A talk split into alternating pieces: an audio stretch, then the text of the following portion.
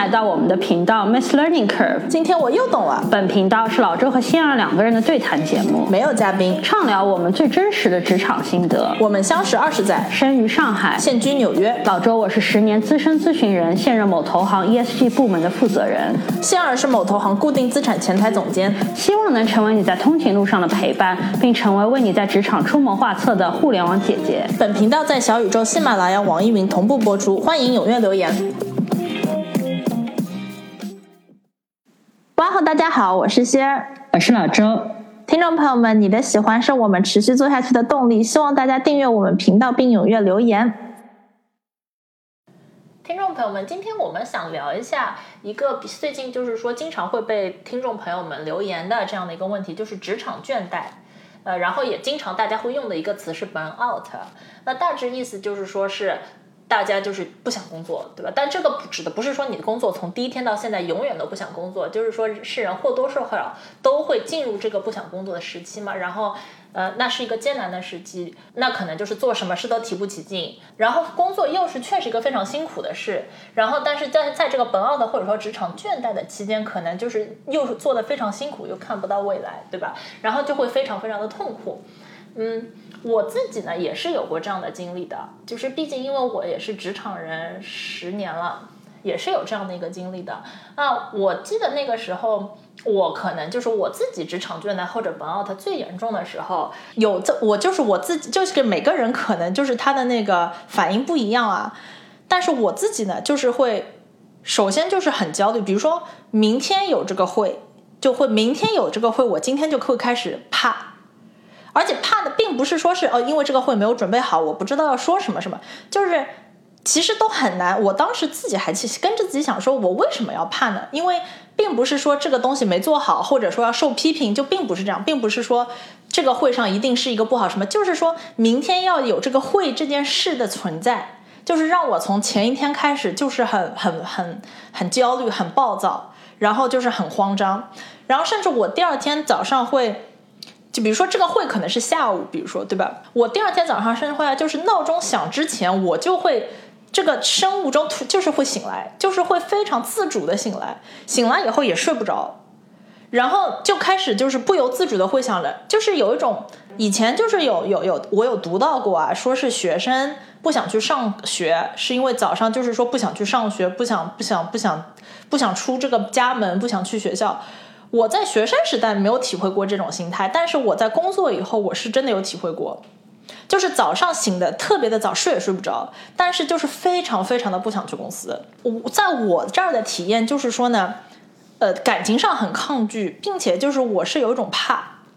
但是就像我说，也不是说具体我也不知道怕什么，就不是说有一个呃好像很可怕的人或者很可怕的事今天会发生，就是上班这件事。给我带来一种就是说很沉重，然后就是说很怕他的这样的一个心态。我不知道老周有没有过？有有，我的反应不太一样。呃，而且我的我可能最开始出现 burnout 的情况，是我自己是无意识，但是是被我的同事所所捕捉到的。那个时候发生在我可能刚工作，可能才两三年左右的时候，还其实是我是在一个还每天其实蛮。享受或者是积雪还打得蛮足的那个时刻，就是觉得说在项目上必须要拼命啊，就是说呃，而且会把一些就是 deadline 什么看得很重，就觉得说啊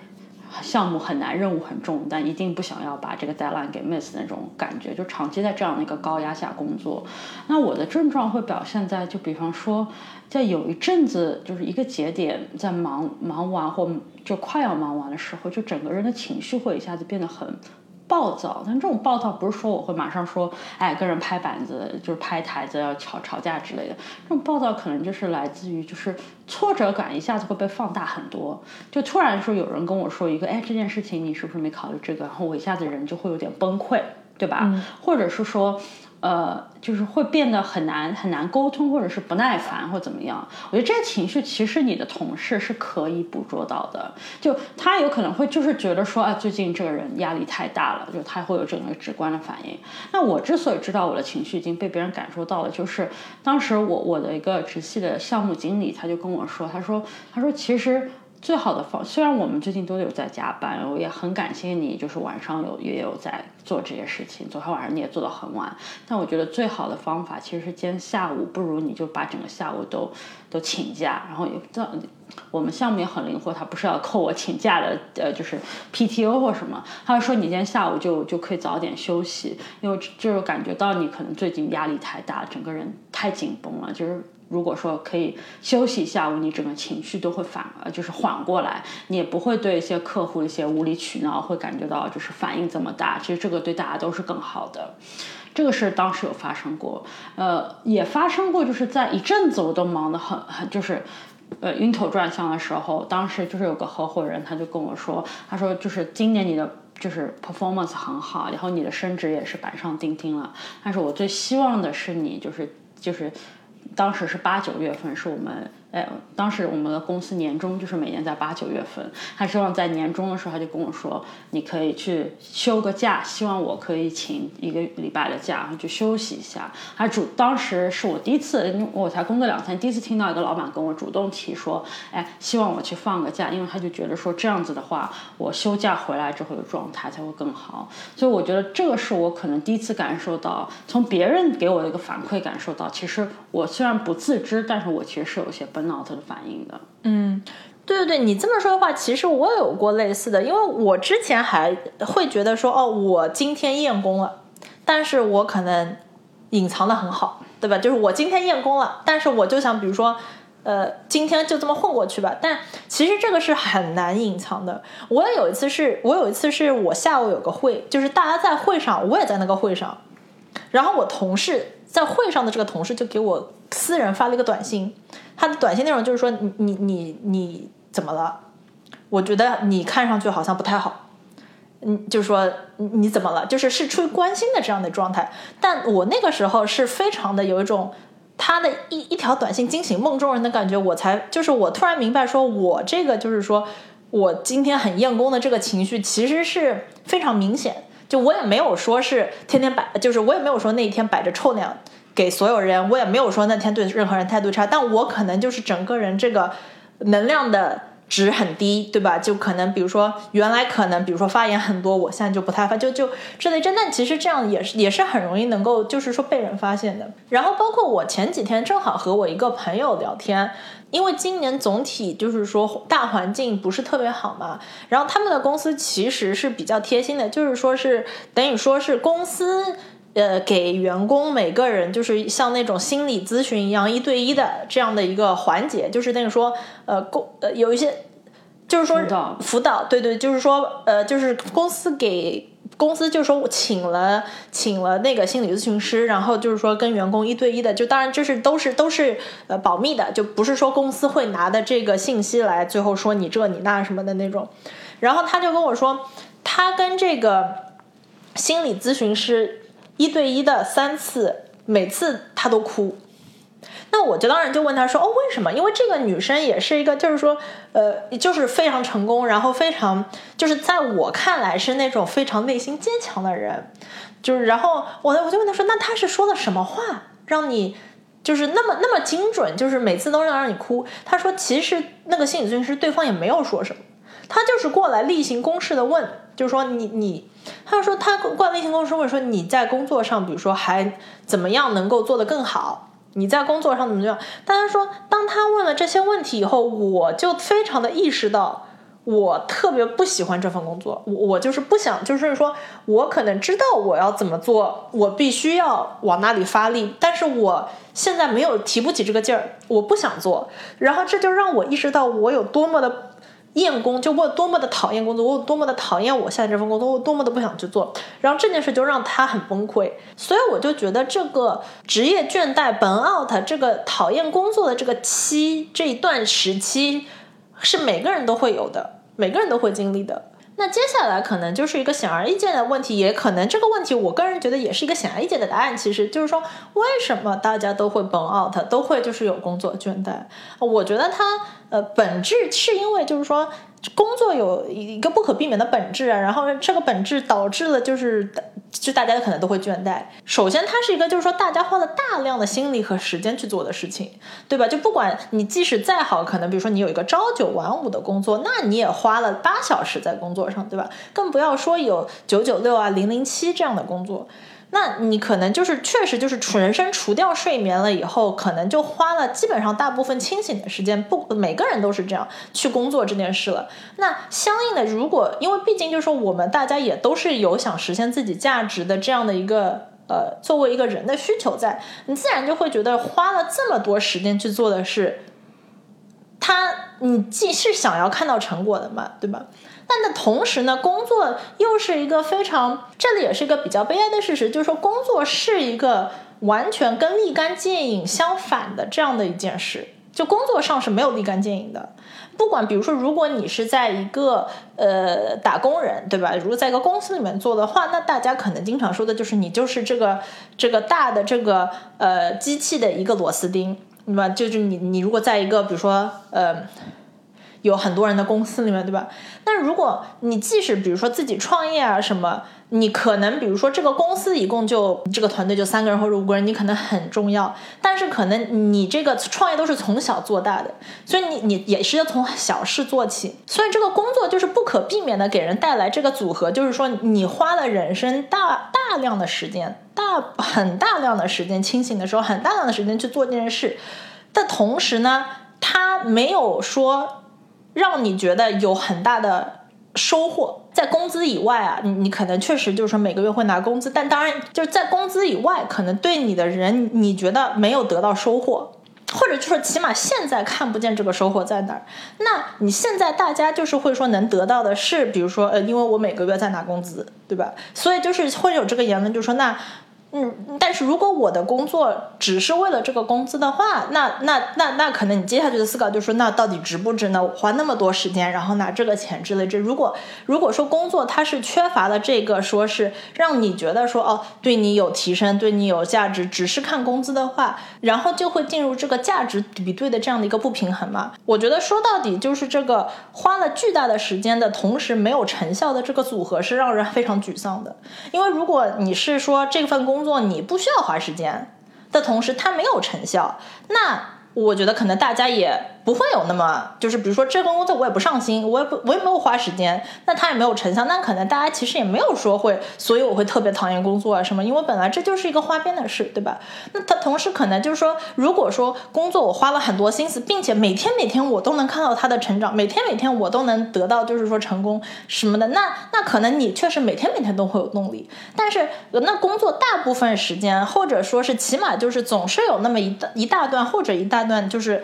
呃，漫长的这个工作的这个生涯中啊，总会有一大段一段的时间是非常，就是说你非常的努力，非常花很多很多时间，但是你没有得到立马的效果。呃，总是会有这样的时期的。那这个时期就非常非常非常自然，这是一个人的自然的感情，就会非常非常自然的陷入一个说，那为什么呢？为什么我讨厌这件事？为什么我要做这件事呢？就非常的，我觉得这个就是带来心理的一个 burn out。Yeah。而且，其实我们刚才也聊了，burnout 可能发生在你职场的任何一个阶段，对吧？你在可能工作，呃，刚开始两三年的时候，就有可能会经历 burnout。但是，我想讲一件事情，就是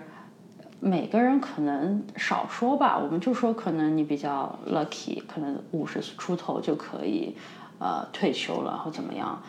少说，你人生大概也得工作三十年左右。其实，大多数我相信听我们频道的听众，包括我们自己在内，人生也不过就活了个三十来年，有些甚至还没到，对吧？其实很难想象自己去长时间坚持这么一件事情。当时小时候读书，其实满打满算就读了十几年，对吧？然后也是有种一直有种。总总有一天可以熬出头的感觉，就家长一直会跟你说，哎，上了高中就好了，对吧？考上大学就好了，对吧？就是找了工作就好了。嗯，其实会有种，就是总熬过这阵子就好了的感觉。但是我觉得无法避免的话，工作好像就很少有这样的一个盼头。对吧？对你很难跟自己说什么再工作五年就好了。那很多人很希望有这个盼头，所以那些关于什么如何提早退休啊，然后可以实现经济自由一些话题非常的火。但我相信大多数的普通人都知道自己，哎呀，其实也没有办法这么快的实现这个经济自由，所以就看着未来起码少说还得工作个三十年甚至更多的这这样一个期待值的话，其实心里。你你就算你现在可能工作个两三年，你没有非常严重的长时间的 burnout，也也我我觉得也很难避免说你在工作了十年左右，你看到大家脸上那个倦怠的感觉，你也可以知道说，就是工作时间越长，那种职业倦怠的感觉更是无法避免的，可以说。所以这也是为什么我们今天想做这一集的一个原因。我们其实是想把这个所谓的 burnout。分成两部分来讲呢，就是我们今天这一集想比较好的解决前一部分的 burnout，希望说就是分享一下我们自己的经验，来聊一聊，就是如果说你还在一个相对来说，在你三十年的职业长河里，还在一个比较的职业初期，包括我们在内，对吧？你你时不时的会感受到一些 burnout，因为工作时长很长，因为压力很大，因为就是成就感很低，那你如何才能更好的平衡？自己的一个工作与生活之间的一个关系，让你可以虽然偶尔很累，虽然偶尔要踩一下油门，要加班或怎么样，但是又有一个比较好的机制，让自己可以缓过一个神来，对吧？所以今天我们是想聊这样一个话题。那我们想再做下一集，下一集我们想聊的话题是，呃，怎么才能够解决这个无目的感这么一个，就是工作上。可能是最大的一个问题吧，我觉得。因为这时长可能是不受我们自己控制的嘛，对吧？就是都是攥在资本家手里，对吧？你没有办法说，可能很难推动什么立法，然后说什么一个礼拜从五天工作制甚至六天工作制变成四天工作制，这个可能很难通过个人的力量实现。但是我觉得，在攥在自己手里的是如何才能够找到我们自己的一个目的感和意义感在工作当中。其实这是跟一个如何去考虑尽早的，在你可能初入职场。时候就开始考虑一个所谓的职业规划，其实是很重要的一个话题。呃，这里卖个关子，但其实我我有个观念，呃，也会在下期了解，就是。职职业规划并不是只能发发生在那些想要在职场闯出一些名堂的人身上。即使你是一个比较佛系的、比较摆烂的心态，你就是只是想说混过你的职场，但是你要想到你要混过三十年，不是一件很容易的事情。所以你及早的给自己一些规划，不无外乎就是让自己未来多一些选择。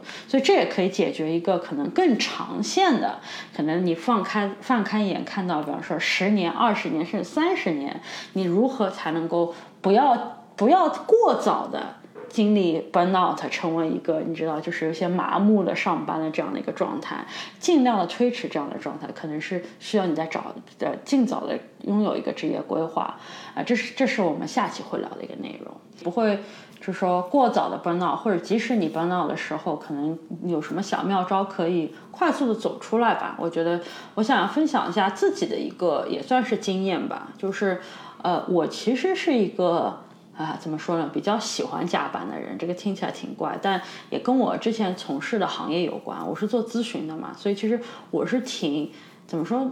享受吧，这带引号的，就是说，哎，可能最近有个 deadline，大家一群人很兴奋，在那个会议室一起叫晚餐，加班到很晚，然后把一件事情，把晚上的时候把一个 PPT 交掉，然后，然后，然后，或者是可能是有，甚至有的时候是出差到一个客户的地方，大家一起把这件事情干出来，那种感觉，其实也是会让你兴奋的嘛。对，有的时候这种团队一起把一件事情做完，所以，所以一直是在一个这样的一个习惯了，就是说，哦。呃，工作就是应该说，哎，要要加班的这么一个呃一个现状。我我是慢慢的、慢慢的发现，这样一件事情也不是说可以一直就是可持续性的做下去。呃，尤其是在就是过去几年疫情的时候，我就发现。这样的一个节奏变得很难，就是坚持下去了，因为你你再也不是跟有队友在一个一个空间里面一起在一个房间里面加班那种感觉了，你就是每天自己一个人对着你的屏幕，对吧？偶尔跟大家在电话上面聊天啊，在电话上面沟通工作的时候也很也不带给你那种团队的感觉，更多的就是一个呃就是。有问题解决问题，这么一个就是工作变得更孤独，但同时也让我抽离开来，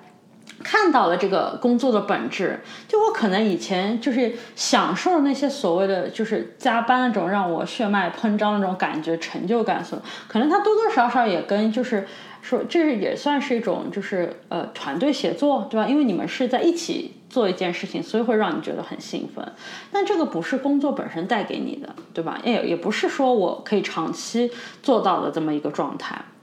那我就开始调整自己的生活。我当时找到的一个比较好的方法，就是因为我觉得我很难，就因为我本来觉得一天要做十件事，比方说。对啊，这样这要完成这件十件事，多多少少可能起码要干。八到十个小时左右，而且还是要高度集中的时候。那你说你马上跟我说啊，那你每天不能做十件事了，只能做八件事甚至六件事。那这个调节对我来说是比较难接受的，因为我就觉得说那那怎么办呢？然后大家可能会觉得我最近偷懒了，然后项目的节奏也会被我拖累了，就会觉得很难。但是我找到了一个让自己可以在一天的时间当中有一个 break，有个休息的这么一个感觉的事事情，就是我会在可能在四下午五六点。左右的时候，然后我就会说，先把手里的工作放一放，然后先去健身房运动一下，然后可能中这个运动可能要一一个小时到一个半小时左右，对吧？然后在七八点的时候再回来，然后重新开始再加班，然后我就找到了这么一个生活的规律，然后我现在已经是。进入这个节奏了，所以我大概来说，起码就每周我有两天是固定的，是雷打不动。就是我我给自己设置了一点小障碍，就是我找了一个就是。呃呃，personal trainer，然后他就是我们设定好一个时间，如果我不去或者没提前告诉他的话，他会克扣我的款项。就这是我自己用的一个懒人的一个方法，就是大家可以自己斟酌这个是不是对你最好的。就这两天呢是我固定的，就是有种就算我今天别人别人拉我出去吃饭什么，我可能也得拒绝，因为我已经如果你没有提前告诉我的话，我这个已经付费了，所以我就必须得去。然后剩下然后有了这两天打底呢，我心里就比较稳了。因为剩下的时间，如果说哎周中还能找到一天比较空的，或者周末可以找到一两天比较空的，那一周就把这个健身这件事情非常完美的，比方说起码三四次这个频率非常完美的就装进了这一周的时间当中。然后我当时就是这么想，我就想说先给自己就是呃引入这么一个强制性的机制吧，然后看看自己能不能还能完成当下的工作，然后。事后其实我发现是有一个我们意想之外的一个好的效果的，因为就是我发现很多时候有一有一件有些事情就是越来越多的工作，像我我的工作范围内很多事情其实是需要我一定的脑力思考的，就它不是说非常机械化的一个操作，是需要我说，哎，规划一下到底这个故事就是怎么讲才会让对方比较幸福，或者怎么讲才可以让就是比较。你你提出哪些点来，对方很难反驳你，或者你们可以协调这么一件事情。那这些思考的工作，我发现有有一个人是有个上限的。你你如果已经就是高压的思考了，可能一两个小时之后，你你整个人的就是速率就会慢下来。但是我发现你你就是睡觉不是唯一的一个休息方式嘛？就有的时候如果说你去呃运动一下，因为你一下子不用你上班那个脑力了，你开始用一些消耗些体力，包括你还得到了一些就是。就是身体上一些兴奋啊、快乐的感觉之后，你回过头来再来做这些思考的时候，通常都会有一些比较好的想法。而且我还发现了一个呃，对我来说很适用的方法，就是我的很多突然的灵感都是在我在那个健身房之后，就是洗澡的时候迸在我脑海中迸发出来的。就那个刹那，我会觉得说，哦，刚才哇跑的好爽啊，然后接下来要去工作了，我想想看晚上还要做几件事情，我就开始慢慢就带入那个状态，然后就会想到说，哦，那应该。怎么做怎么做，然后这时候就迸发出很多这样的灵感。反而我会发现说，哦，我我我的目的其实很简单，我是想引入一个强行的机制，因为因为疫情的关系，打破了我原来那种团体协作那种兴奋的感觉。那我想给自己一个不要整天工作，可以做点别的事情的一个这么一个机制。但没想到这件事情，一是让我你能够坚持健身，现在就是疫情之后又重新坚持了两三年，也挺不错的，对吧？就好歹也是觉得说对自己负责，在做一件对自己身体好的事情，同时也没有让我的工作节奏变慢，甚至有的时候也帮助了一些我的工作，所以我就觉得就是这样的一个方法还挺不错的。嗯，而且是一个就是说是我觉得是个非常实用的方法。而且就是呃，比如说老周是用在健身，但比如说听众朋友们，如果你们有比如说自己的兴趣爱好，就不一定是健身这一件事啊。对。呃，但是就是说，其实是一个就是说，甚至可以就是可能这个说法有点奇怪，就是强迫自己定空出这样一块的时间去做。去做一些不是工作的事情，其实反而是可能就是说制造了一个非常有效的空档，让你再回到工作的时候，其实反而头脑更清楚了，思路也更清楚了。对我也有同事，他们就是说每周有一两天的晚上会去报个班、上个课啊什么的，然后他们就是甚至会告诉领导说雷打不动的，一定得在那天可能稍微早一些，比方说五点左右就下班了，但也不影响他的工作，因为因为大家都已经习惯了他的这个节奏，就是知道说，哎，我晚上就。九点还会再再回来，再把事情再处理一下，就是这这个节奏是完全可以养成的，但可能刚开始的时候需要一些你对自己的一个小小的一个 push 吧。嗯，我们这一集主要是分享我们觉得对我自己有用的方法，每个人的方法都不一样。那我自己呢，觉得就是非常对我非常有帮助的呢，呃，就这么说非常简，看感觉好像是又是一个很简单事，就是说是其实就是去见朋友。就是这这么说好像就是很简单，但是其实我觉得它的效果呢，就是包括就是我刚刚说，比如说在我自己倦怠的时候，其实就我就会陷入一个说我完全沉浸在工作的这个状态中了。就即使我下班没有加班，比如说今天我确实六点回家了，我没有加班，但是我的一颗心其实还在上面。我可能没有真的坐坐在 PPT 啊，或者在写 Word，我没有在写，我甚至都没有打开电脑。但是即使我在那儿，比如说做饭。我其实心里这个心态，这个这个比较拧巴的纠结的心态，以及这个我脑子里想的是，可能是啊，我明天那个会要说这样一句话之类，就我我会陷入这样的一个状态。所以呢，对于我来说非常有效，就是说是出去见朋友，就是如果特别是那样的时期，我会特别的呃注意，如果有任何人，比如说约我去呃吃个饭啊，聚个餐啊，或者说做什么事啊，我都会主动积极的去参加。因为他们其实是一个非常好的，能够就是把我从工作拉回生活的，或或者说从工作拉回，比如说兴趣爱好，或者比如说。就是从工作有的时候，比如说拉回娱乐这样的这样的一个一个外界，就借助这样他们的外界力量，而让我走出这样的说是一直紧绷的这样的工作的圈，然后那第二天工作的时候再再再回到工作的这个圈嘛。那可能听到这里，有的听众朋友们会说，那如何去找这样的朋友，对吧？如何去就是说啊，所以就是有人会来找你呢？就是如何？那我觉得也是有一些小 tip 的。我觉得呢，呃，我觉得是有两点。一个呢是就是本着就是有效率的这样的一个心态啊，就是说呢是我会有意识的去认识几个，就是大家朋友圈里可能都有这样的人，就是朋友圈里都会有这种 social queen、social king 这样的人，就是有种呃社交小达人、社交小 hub，他们就他们他们很喜欢组织活动，很喜欢组织各种事。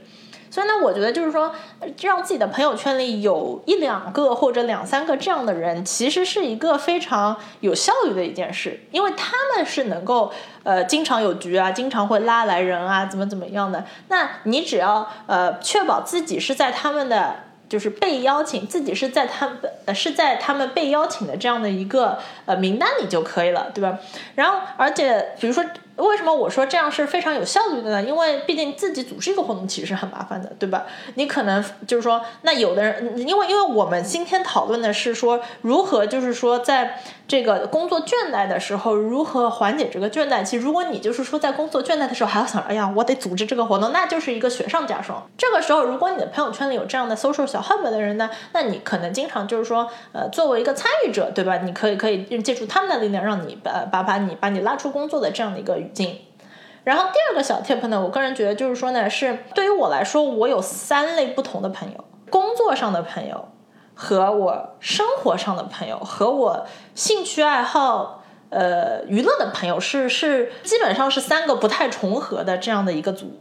然后他们各自是有对我的人生有有有各自的加成的。所以在交朋友的时候呢，可以就是说，如果比如说我在下班以后和我吃饭的人还是比如说工作上，甚至不一定是工作同事、公司的同事，而是比如说相同行业啊，或者行业比较近啊的话，就是说，其实我是跳不出这个工作的语境的。我会，我会，即使比如说我跟这个朋友吃饭，但是我们是同样的行业，我们其实说白了聊不聊吧，还是会聊到工作的。结交一些完全可能跟工作以外的，完全就是纯凭兴趣爱好。比如说，我举个例子，就是说，因为我是之前有一阵是呃经常去攀岩，就是去岩馆攀岩。攀岩的岩馆呢，就大致有两类人，一类一类是像我这样的，就是平常就是白天是工作的。然后呢，那个下班以后来攀一攀的，对吧？还有一类的，可能他们就是说是全职攀岩，就不一定是运动员，但他们可能是攀岩教练啊，或者说是呃从事跟体育有关的之类的行业的，就是攀岩对于他们来说是全职的这样的一个，就是更更花很更多心血的这样的一个活动。然后我当时就有觉得跟。他们比如说接触，他们就他们可能永远不会成为我工作的朋友，对吧？但是他们就成为我很可靠的，就是说是兴趣爱好的朋友。然后跟他们在一起的时候，我可能就是说完全没有任何工作的语境，对吧？然后他们，并且因为他们是全职投身于这样的一个呃兴趣爱好运动，所以他们也会有各种活动，对吧？他们他们的活可能就是就是就是攀岩。对，所以是一个非常好的这样的一个，也是一个非常好的能够呃借助他们的这样的一个平台来把我拉出工作的这样一个环境。就其实这个就是跟恋爱也很像，因为呃就是说，比如说大家肯定听一直是听别人说，就说如果失恋的话，如果比如说一个人失恋了，那其实最好的方法就是说赶紧就是不要一个人待着，对吧？要要出去跟朋友。在一起，要是朋友就要多陪伴他，或者说，甚至有的人就说，那赶紧就是说再找一个，赶紧就是找一个新的人啊，是最好的能够走出来的。其实是一个道理。如果一直沉浸在这个这个这个工作的环境，就不甚至都不是在公司，就像我刚刚说，可能我自己一个人在家待着的时候，我满脑子想的也是工作，整个人就非常非常的内耗，就会非常非常的就这个，我觉得就是本奥。就当我意识到我连没有工作的时候都在想工作的时候，这是我自己意识到我现在本奥。Out 了这样的一个一个一个信号，那那这个时候，呃，也可以靠自己的力量走出来，但是其实是很难的，因为你自己已经陷入了这个这个这个这这一个状态嘛。那这个时候其实是，呃，其实就跟失恋了靠朋友的陪伴走出来，也很很像的一个道理。一旦跨出，因为一旦跨出这一步的时候，你又会又会海阔天空了，就会觉得哇。哦，其实就是说，首先其实就觉得，其实这个世界上有很多工作以外的事，对吧？很多这个美好的事物啊，花花草草啊，攀岩也很有意思啊，什么。其次，我觉得甚至跟工作相关的是让我意识到的是，比如说我今天在为明天这个要要要开这个会，今天在烦恼。我出去跟朋友聊了一圈以后，我回来我的心态就会觉得，啊，明天这个会我已经准备好了，并且呢。并不是说我一句话就能让这个会成功或失败的，就会就会有一种跟更多人工作以外的这个接触了以后，你就会觉得哦，世界很宽广。然后呢，万事万物都有万事万物的道理。那明天这个会我可能就没有那么的内耗了，你就会知道哦，我已经准备好了。而且并不是说我比如说说错一个词啊，这这个这个这个这个项目就没了。就说，就说，当自己陷入这个，呃，我觉得当自己陷入这个工作的比较内耗的牛角尖的时候呢，就会有这种心态。但是当出去走了一圈以后呢，就会觉得，哦，世界之宽广。那听众朋友们，这集呢，我们分享了一下老周和仙儿，就是在我们在职场当中遇到这个工作焦虑啊、本 out 的时候，我们可能会用的一些呃，就短期啊，就是说是怎么样让自己能够立马，比如说缓解一下的方法。那就像刚才在这一集之前说的，呃，我们接下来会再做一集，就是一个长期的，因为你同时要治标，也同时要治本嘛。所以说，因为大家很多本 out 的根本就是说觉得这件事长期就没有意义，看不到希望。没有意义嘛？那我们下一集会讨论，就是说如何如何把这个本立的比较好，如何就是在比如说每天的工作当中，呃，也能够说哦，所以我的职场是要怎么有一个规划，对吧？这个我们下一集会说。希望大家就是不管是对我们这一集的内容，或者如果下一集，因为我们现在算是个预告嘛，有什么想要呃我们聊的话，请欢迎大家给我们留言。